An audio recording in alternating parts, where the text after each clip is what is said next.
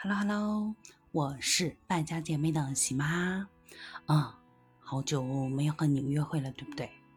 嗯，这几天啊，我在准备去敦煌的行程，带着嗯女儿和儿子一起过去。我们是从酒泉出发的，像我们在出发的时候，我们肯定会呃考虑一下我们整个行程中的一些吃喝玩乐住行啊都要考虑的。那么这个时候呢，我就。有一个大头部分啊，就是住酒店。那我也考虑了再商，我也去挑了几家酒店，还不错的，是舒适型的，而且是最近装修的，可能就是一九年到二二年之间装修的。像这种酒店呢，我会优先考虑。为什么呢？它那个设备啊什么的都会比较新。那我今天就想和你探讨一下，如果说我们在订酒店的时候，你会通过什么样的方式？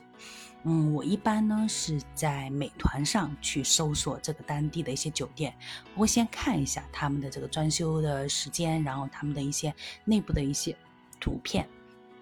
嗯，当然，其实最主要的是在你选定酒店之后，你一定一定要多看几个平台同一个酒店的价格，因为昨天我就发现了一个酒店的价格的猫腻。呃，是这样的，它是在。我在美团上面看到它是一个价格，但过了大概就大概几个小时，下午的时候它的价格变了，变高了。嗯，你可以理解为就是说，呃，他可能是是想让住的人知道说，哎，我这个酒店价格是高的，你来住我这边很划算。嗯，我是早上看的时候是一百五十八一晚，哦，这个在敦煌这个价格。是五星级的哦，它是五星级的，有个特价房，是一百五十八。我想说，哇，这个好划算呀！我看了看这个酒店其他房间的价格要五百多，我就觉得说，哎，这个可以，我觉得这个便宜，我要涨，对吧？然后过了一会儿，大概是因为我要确定一下那边的这个疫情的政策，我还没有定下房间。等到我下午再看的时候，它变成四百七十五。你没听错，是四百七十五。我就会更确定说，哎呀，我觉得说我占到大便宜了，我赶紧要订这个房间。然后我就，呃，好奇哦，因为它这个房间显示说是无澡，或者说是，呃，呃，酸枣。那发现，哎，无澡的这个价格是四百七十五，那个酸枣的价格是二百一十八。我就觉得奇怪，这个价格怎么会有这么大的出入？我就引起了我的警惕，我就查看了别的平台，是飞猪旅行，或者说是你在淘宝上，或者你在这个支付宝里都可以找到这个嗯小程序。然后进去一看，哎，它的价格没变呀，我就赶紧打电话过去问商家，我说怎么回事啊？你这个价格早上我看的时候是一百五十八，到了下午它变成了四百七十五。而且最神奇的是什么呢？这个房间在当天呢，就是说你订的当天的价格最低价是一百二十八。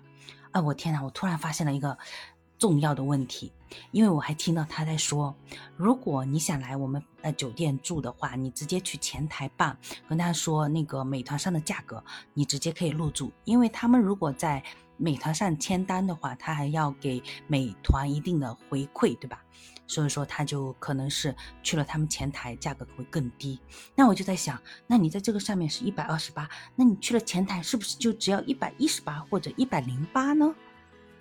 嗯，我我在思考这个问题，所以我就会提醒你们，如果说真的要出去的话，建议你多个平台看一下。然后，如果说是你提早订的话，你可以看一下早晚，还有你可以打电话去前台问一下，哎，今天的价格是多少？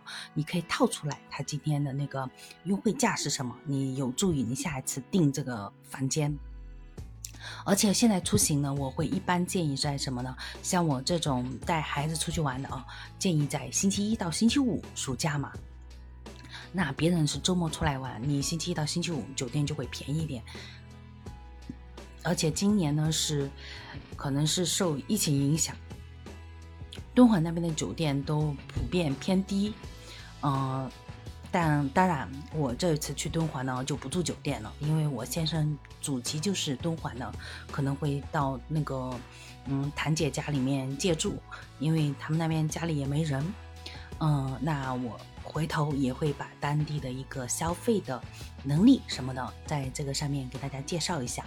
嗯如果说你下一次准备去的话呢你也可以问一下我我会希望给你一个好的建议。嗯等我星期一的行程哦。嗯好啦拜拜。